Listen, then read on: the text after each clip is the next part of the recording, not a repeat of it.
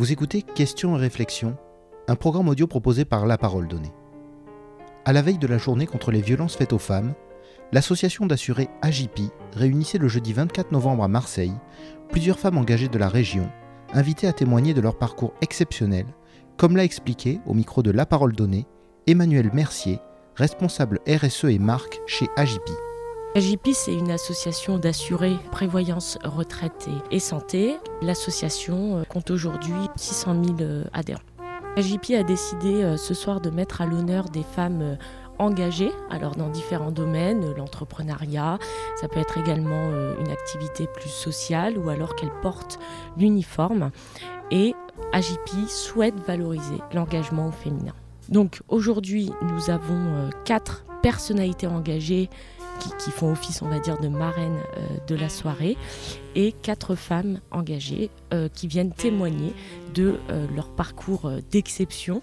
C'est pas la première fois qu'AJP organise ce type de soirée, puisqu'il y en a eu une au mois de mars à la Mutualité à Paris. Et cette fois, l'association a décidé d'organiser cette soirée à Marseille, puisque c'est une, ville et plus généralement une région où nous avons beaucoup d'adhérents et donc d'adhérentes. Avant de se présenter devant le public de l'auditorium du Parc Chano, nous avons demandé à cinq héroïnes du quotidien de partager leur engagement professionnel, de nous dire si elles ont dû faire des sacrifices pour réaliser leurs objectifs et de nous éclairer sur les ambitions et les projets qui les animent encore aujourd'hui. Euh, je m'appelle Tatiana Briand. J'ai exercé la profession de négociateur de crise criminelle au sein d'une unité d'intervention qui s'appelle le RAID pendant un peu plus de 13 ans. Et aujourd'hui, donc je suis en disponibilité du ministère de l'Intérieur. Je suis toujours commandant de police en disponibilité et euh, j'ai euh, créé ma société de conseil dans laquelle euh, je fais de la formation en négociation, où j'accompagne des entreprises publiques et privées sur des sujets notamment de gestion de crise, de management, de l'accompagnement aussi sur des individus et sur des groupes. Et je fais aussi de l'accompagnement sur la préparation à la technicité, aux éléments de langage sur des négociations complexes. Alors, je pensais absolument pas à la police euh, enfant. En fait, je souhaitais devenir avocate. Et c'est euh, euh, lors de mon cursus juridique que je vais totalement changer de direction. C'est un article en fait qui va me faire changer de cap puisque je vais découvrir dans les médias la prise d'otage de la matérienne de Neuilly. Et c'est cette, c'est cette intervention en fait qui va me faire découvrir un univers que je ne connais absolument pas. Donc évidemment l'univers police, mais surtout le milieu de l'intervention et, ce métier absolument euh, fabuleux de négociateur de crise criminelle qui consiste en fait par le biais de la communication et de la négociation à régler les, conflits euh, de manière pacifique. Voilà, une alternative euh, à la violence. Et en fait, je vais entrer dans, cet univers en passant le, le concours d'officier de police et ensuite je passerai les sélections pour intégrer le RAID et la spécialité négo. Effectivement, on a, euh, on a des critères assez spécifiques hein, quand on recrute euh, nos négociateurs. Donc, on a des gens évidemment qui sont euh, à l'aise en communication, qui soient appétents aussi au conflit, parce qu'on a des situations de crise qui peuvent durer assez longtemps. Donc, sans aimer le conflit, il faut ne pas le craindre en fait pour pouvoir y aller. on va et bien évidemment chercher chez nos, chez nos candidats cette fameuse empathie, donc cette capacité que l'on a à comprendre l'autre sans ressentir ce qu'il est en train de vivre. C'est ce qui nous permet de garder cette distance émotionnelle et de ne pas euh, basculer ou dans la sympathie ou dans l'antipathie. On va chercher bien évidemment des gens qui soient euh, calmes, combatifs, parce qu'on est amené à, rentrer dans des situations de crise qui peuvent être euh, particulièrement longues. Et, une fois qu'on a trouvé sur ce, candidat, parce qu'on va d'abord chercher un savoir-être, une posture sur laquelle on va venir vraiment poser de la technicité, et ensuite, eh ben, on va former nos candidats aux techniques de négociation, à la psychologie, psychiatrie criminelle à la programmation euh, neurolinguistique, à l'analyse systémique, enfin toutes ces, toutes ces, euh, toutes ces tous ces modules en fait qui vont nous permettre de créer du lien, de maintenir une interaction, d'amorcer un rapport de confiance, d'être en capacité de, de, poser des objectifs, de faire modifier un peu la vision en fait du problème à nos interlocuteurs pour espérer obtenir la reddition et la libération de nos otages. On est très très peu nombreuses puisque aujourd'hui euh, il y a une négociatrice qui reste et ils viennent de faire un recrutement où, les deux prochaines négociatrices, euh, négociatrices vont intégrer l'unité. Donc vous voyez, ça fait moins de 5. J'ai pas le sentiment d'avoir fait des sacrifices. Euh, je me suis rien interdit, mais ça, ça a un peu été le, le fil conducteur en fait, hein, le mantra euh, qui m'a souvent guidée, c'est-à-dire que je suis allée chercher ce que je pensais être bien pour moi, indépendamment du candidaton, indépendamment euh, des gens bienveillants autour de moi qui pensaient que j'étais faite pour faire autre chose. Donc je me suis rien interdit, je suis toujours allée explorer. Donc j'ai pas le sentiment de faire des sacrifices, non. Alors j'ai plein, j'ai plein de projets. Euh, le, projet principal, c'est de continuer euh, euh, à faire ce que j'ai toujours fait, c'est-à-dire être porté sur l'autre, rentrer dans les problématiques humaines pour justement venir aider, accompagner les gens en fait sur, sur, sur des problématiques quelles qu'elles soient, et notamment tourner autour de la crise, autour du risque, parce, que, parce que je trouve que ça a du sens et voilà. Je ne sais pas si je sers d'exemple. Ce que je sais, c'est que, ayant fait partie des premières femmes à faire ce, ce, métier, euh, nécessairement, on a communiqué. Moi, j'ai eu la volonté de communiquer, alors non pas pour euh, parler de moi, bien sûr, mais pour parler de ce très beau métier et inciter les femmes, effectivement, à embrasser ces carrières-là, parce que bien souvent, il y a une autocensure de la part des femmes elles-mêmes à présenter ces postes-là. Et euh, je constate qu'aujourd'hui, il y a de plus en plus de femmes qui tentent, en tout cas, d'accéder à ces postes-là. Donc voilà, si, mon exemple a pu leur servir pour justement vouloir suivre le trash, je trouve que c'est super.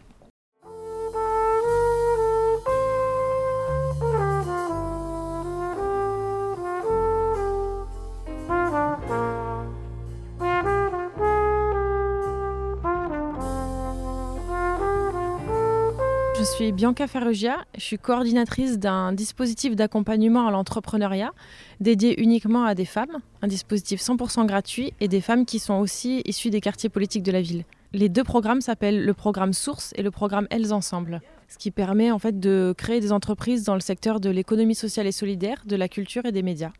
Ils existent en Ile-de-France euh, depuis déjà 2-3 ans et développés à Marseille depuis avril euh, de cette année.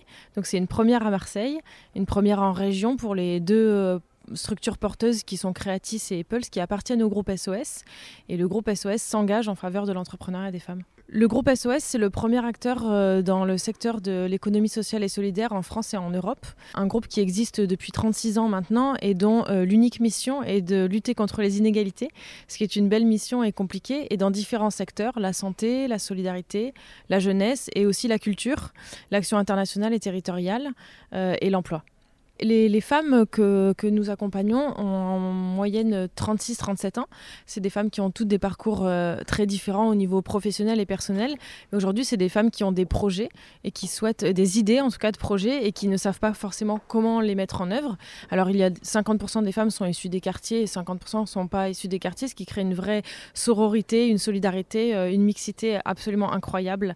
Euh, mais voilà, c'est des femmes qui ont une idée dans le champ de l'économie sociale et solidaire, qui ont envie d'avoir un impact sur leur territoire qui est Marseille principalement, euh, euh, en montant leur propre entreprise. Quantitativement, l'objectif sur l'année 2022-2023, c'est d'accompagner 70 femmes. Donc euh, le programme, c'est en deux phases. Une première phase pour passer de l'idée au projet. Donc là, l'objectif est d'accompagner 50 femmes. On en accompagne 43 actuellement. Donc on a quasiment atteint l'objectif quantitatif fixé. Euh, et pour la deuxième phase qui commence au mois de janvier, donc c'est une phase plus d'incubation, d'accélération pour celles qui auraient déjà créé leur entreprise, on a un objectif d'accompagner 20 femmes, donc en tous 70 euh, sur l'année. C'est principalement de la prestation de service. Euh, très peu de femmes ont un produit à vendre, si je puis dire, mais c'est plutôt du service dans le champ du social, de l'action sociale, mais aussi de la culture. Euh, donc euh, démocratiser la culture pour tous, faire en sorte qu'elle soit accessible sur l'ensemble des territoires pour les décloisonner. c'est aussi dans le champ du, du social et c'est aussi créer des lieux, des tiers-lieux à impact pour rassembler, fédérer à un moment donné des populations qui sont un peu éloignées. Alors, je vois, j'ai un parcours un peu atypique. Je suis urbaniste de formation et aussi coordinatrice de projets culturels depuis maintenant 10 ans. Donc, j'ai vraiment une, casquette, on va dire, euh, développement territorial par, le champ de la culture. Ça fait deux ans et demi maintenant que j'ai intégré le groupe SOS pour ses valeurs, euh, parce que je suis une femme euh, engagée et inspirée. Et le groupe SOS m'inspire, en tout cas. Et, et, si je peux avoir, moi, un impact en permettant à des femmes peut-être d'opérer un changement de vie professionnel et du coup personnel, bah, c'est une super mission que j'essaye d'accomplir en tout cas.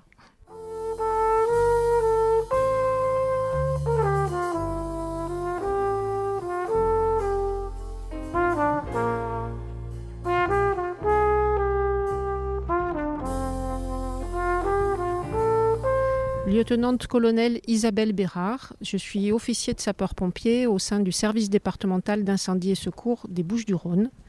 En charge depuis deux ans de la responsabilité sociétale de l'organisation, c'est-à-dire à la fois le développement durable au sein des sapeurs-pompiers et euh, la mixité et l'équité au sein de notre établissement. C'était pas une ambition toute jeune parce que euh, à l'époque, il était compliqué pour une femme de se projeter dans le métier de sapeur-pompier. J'ai commencé en 83. La profession s'est ouverte aux femmes à partir de 76 seulement. Et euh, moi, j'ai découvert cette profession au hasard de, mes études. Et euh, j'ai été tout de suite subjuguée par euh, le collectif, par, par cette, cette, cette, possibilité de servir les autres, par euh, euh, le, travail qui était fait dans le cadre, dans le cadre de, la lutte contre les incendies. Et euh, j'ai tout de suite compris que c'était vraiment le métier que j'allais choisir derrière et dans lequel j'allais me découvrir complètement. On était très peu, j'ai fait partie des dix premières femmes officiers. Donc j'étais toujours la seule, la seule en caserne, la seule dans les formations. Et effectivement, ce n'était pas euh, aussi facile que ça à ce moment-là. Il y avait toujours beaucoup de choses à prouver. Pour autant, le métier a beaucoup évolué ces dernières années. On se trouve maintenant à euh, un effectif d'environ 20% de femmes globalement euh, au niveau des sapeurs-pompiers, donc une sur cinq. Les sapeurs-pompiers sont à la fois des, personnels volontaires ou des personnels professionnels. C'est vrai que chez les, personnels professionnels, on a encore beaucoup à, faire. Euh, on se retrouve qu'avec 10% euh, d'effectifs féminins. Et sur, euh, l'effectif des officiers, on n'a que 3% d'effectifs d'officiers féminins. Donc beaucoup de travail encore à faire en matière de, de féminisation des effectifs de la hiérarchie. Alors j'ai pas fait de sacrifice vraiment parce que je me suis, euh, euh, je me suis vraiment révélée dans ce métier et euh, c'était vraiment, j'y ai retrouvé toutes mes valeurs et tout ce que j'étais venue chercher. j'ai pas fait de sacrifices familiaux puisque j'ai trois enfants et que ma vie familiale s'est déroulée dans les meilleures conditions et que je pense n'avoir rien raté de ce côté-là. Et à la fin, au bout d'une quarantaine d'années, je me rends compte que euh, j'ai vraiment vécu une expérience formidable qui n'a pas été facile tous les jours, mais pour autant que je referais si je me retrouvais aux portes de la professionnalisation euh, en 1983. On a multiplié les campagnes de communication vers, euh, les femmes. Euh, toute la profession, depuis 2016, a essayé de travailler à un plan de féminisation et, et, à travailler vraiment à la communication vers les femmes pour leur montrer que c'était un métier qui était accessible. C'est un métier dans lequel maintenant euh, on a beaucoup travaillé sur les équipements de protection individuelle. Donc la force est plus nécessaire au point où elle était au début de ma carrière. la profession a évolué globalement. On a aussi des possibilités d'intégrer les rangs des sapeurs-pompiers avec des missions spécifiques, des missions spécifiques euh, sur les ambulances, des missions spécifiques de preneurs d'appels euh, sur le, centre des appels 18. Donc euh, on a les possibilités d'intégrer nos rangs et maintenant le plus important c'est d'essayer de le faire connaître et d'essayer de montrer que tout c'est possible pour celles qui le veulent. J'ai encore des objectifs qui ne sont pas des objectifs personnels, mais qui sont des objectifs collectifs. Je travaille depuis euh, ces six ou sept dernières années à favoriser la féminisation, la mixité, l'équité au sein de nos rangs. Euh, je suis aidée là-dedans par toute la hiérarchie du SDIS 13 et la gouvernance. On a mis en place euh, tous des dispositifs de signalement des actes de discrimination. On travaille beaucoup à la prévention de la lutte contre les discriminations. Et je crois que mon combat de fin de carrière, ce sera celui-là. Ce sera celui de préparer euh, le métier et de préparer la place pour mes consoeurs étant installée dans la profession depuis très longtemps, 38, hein, 38 années, j'ai certain, certaines relations je ne vais pas dire familiales, mais des relations euh, extrêmement franches avec euh, mes collègues masculins. Il est vrai que je porte un peu cette image de euh, la personne qui essaye d'ouvrir les portes aux femmes, donc ça les fait un peu rire chaque fois. Pour autant, je pense qu'il y a un profond respect mutuel, et c'est ça le plus important.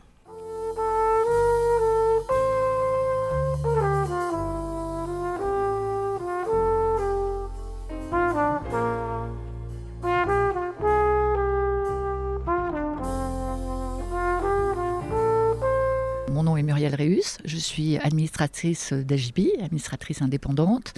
Et je suis aussi fondatrice et présidente de Femmes avec, qui est une association de défense des droits des femmes très investie sur la lutte contre les violences faites aux femmes et aux enfants.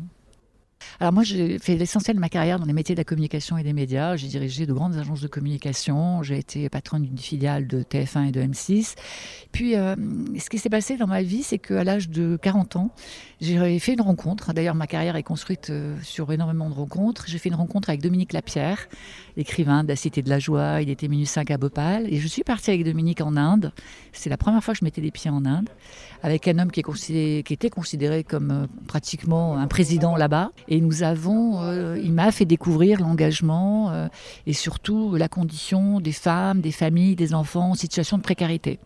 Et ça, ça a changé mon regard. Ça a été mon premier engagement à ses côtés et ensuite aux côtés d'une fondation où on a développé des projets pour les femmes et les enfants dans des pays en développement, en Afghanistan, au Pakistan, au Mali, à Haïti. Voilà, ça c'était ma première rencontre avec l'engagement. Et puis dans les années 2017, j'ai compris, enfin en tout cas j'ai eu le sentiment que la place des femmes allait devenir euh, prépondérante, que la voix des femmes allait devenir prépondérante, et j'ai décidé de m'investir en politique pour porter la voix des femmes. Et à la suite euh, de cette expérience, j'ai créé euh, cette association qui s'appelle Femmes avec.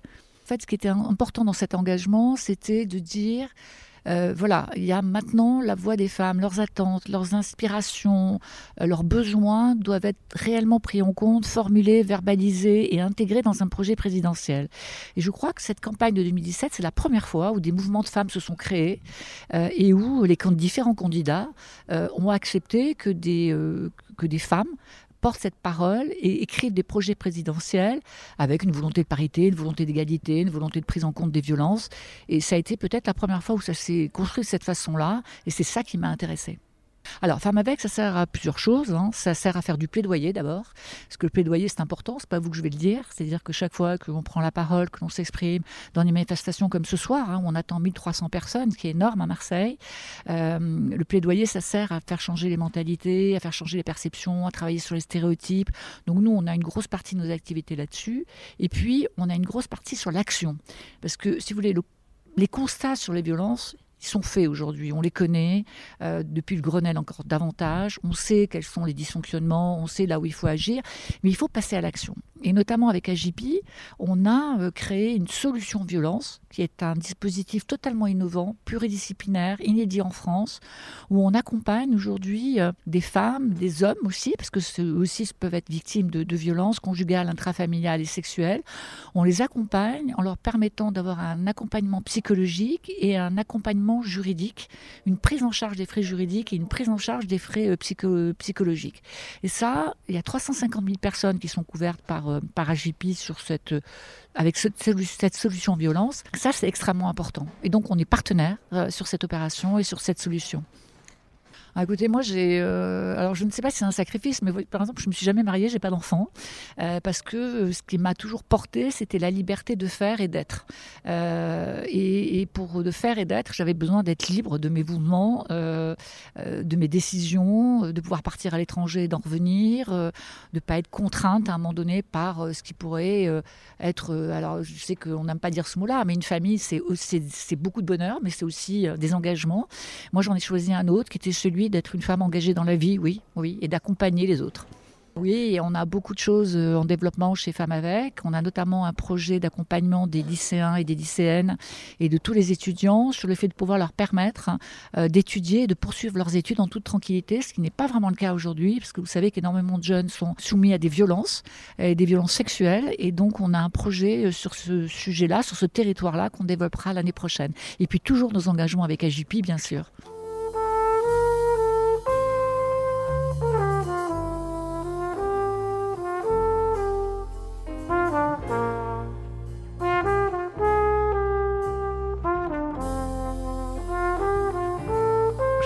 Emma Claire Dumont, conférencière, aventurière de l'extrême et entrepreneur. J'ai eu une carrière professionnelle riche. Je suis passée de la multinationale de LVMH à, une association avec mon mari pour devenir mon propre patron, à la tête d'une petite TPE organisatrice d'événements sportifs. Et puis, à un moment donné, j'ai opéré une transition professionnelle pour faire de mes défis sportifs mon activité, ma vie active. Et désormais, je réalise des défis sportifs extrêmes euh, qui sont solidaires et qui fédèrent euh, des entreprises euh, de la région pour que nous puissions, par exemple, dans le dernier en date, atteindre le toit du monde. Le 12 mai dernier, eh bien, j'ai été la, la 13e française de l'histoire et la première marseillaise à atteindre les 8848 mètres du mont Everest. Ce n'est pas une activité à prendre à la légère, ce n'est pas un sport comme les autres, puisqu'en fait on va euh, braver la zone de la mort pendant plusieurs jours et braver des conditions euh, extrêmes de haute altitude pendant plusieurs semaines. Donc oui, il faut des années pour y réfléchir et des mois pour se préparer à la fois physiquement, au manque d'oxygène, au froid, à l'effort répétitif et euh, se préparer psychologiquement puisqu'on quitte tout pendant des semaines et on n'est pas sûr de revenir. On fait tout bien sûr pour revenir. C'est ça l'objectif, atteindre le sommet et revenir. On est euh, dans ce qu'on appelle l'euphorie des cimes, mais on n'a pas assez d'oxygène euh, pour euh, s'extasier et crier de joie. Alors les larmes coulent, mais c'est une sensation intérieure fondamentale qui nous révèle qu'on est capable de, de, se dépasser et de faire des choses absolument extraordinaires quand on sait s'engager, quand on a de la détermination et quand on, a, qu'on sait euh, faire agir notre force intérieure pour aller euh, jusqu'au bout de nos rêves. Alors déjà, on a envie de, de, partager cette expérience, hein, cette construction méthodique de projet qui peut s'opérer aussi dans l'entrepreneuriat construire euh, et, concrétiser un rêve, c'est aussi la, même méthode pour concrétiser un projet professionnel. On peut se dire qu'une femme qui souhaite euh, euh, créer une entreprise, elle a autant de difficultés à se préparer, à trouver des fonds, à trouver des, des, experts qui vont l'aider dans la création de son entreprise. Mais tout ça, c'est une méthode que l'on peut mettre en parallèle quand on réalise un, défi professionnel ou un défi sportif tel que celui que j'ai réalisé. Donc le partage et l'échange, pour moi, est, vraiment très important, le partage d'expérience euh, auprès de dirigeants d'entreprise. Et c'est la raison pour laquelle euh, aujourd'hui, euh, j'anime des conférences en entreprise auprès de groupes de femmes également, pour pouvoir leur dire, osez osez ôter les barrières qu'on vous pose ou que vous vous posez. vous êtes capable de réussir de grandes choses sur le plan sportif, sur toutes les activités que vous faites et sur le plan professionnel. J'ai été contactée effectivement par quelques Français et des Françaises qui, souhaitent euh, s'attaquer euh, au toit du monde et euh, je me positionne comme, on va dire, leur consultante privilégiée parce que je sais par où il faut passer en phase préparatoire et là-bas sur place. Et vraiment, c'est important de pouvoir avoir des, gens qui nous conseillent et qui nous aident. Alors, je, je sers, je, sers à, leur cause pour qu'ils puissent, eux et elles aussi, réaliser leurs rêves dans, l'entrepreneuriat de tout type et dans l'entreprise de la réalisation de ce sommet, oui, euh, on fait des sacrifices parce que euh, on s'y consacre à 100%.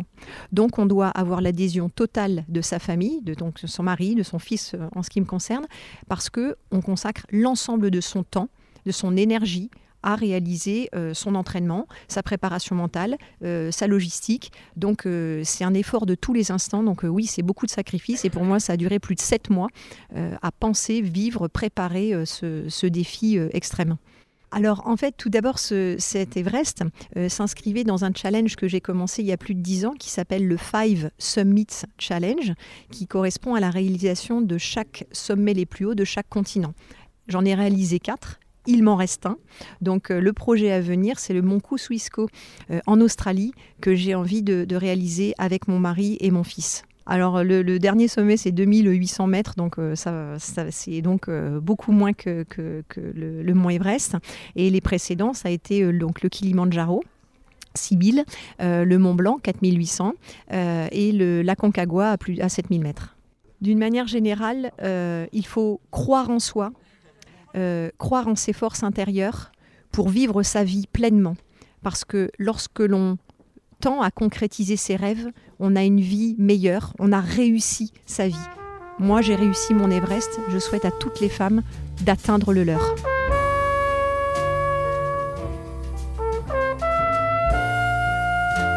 Merci d'avoir écouté cet épisode de La Parole Donnée. Vous pouvez nous suivre sur notre site et nos réseaux sociaux et nous soutenir via notre page Tipeee. À la semaine prochaine.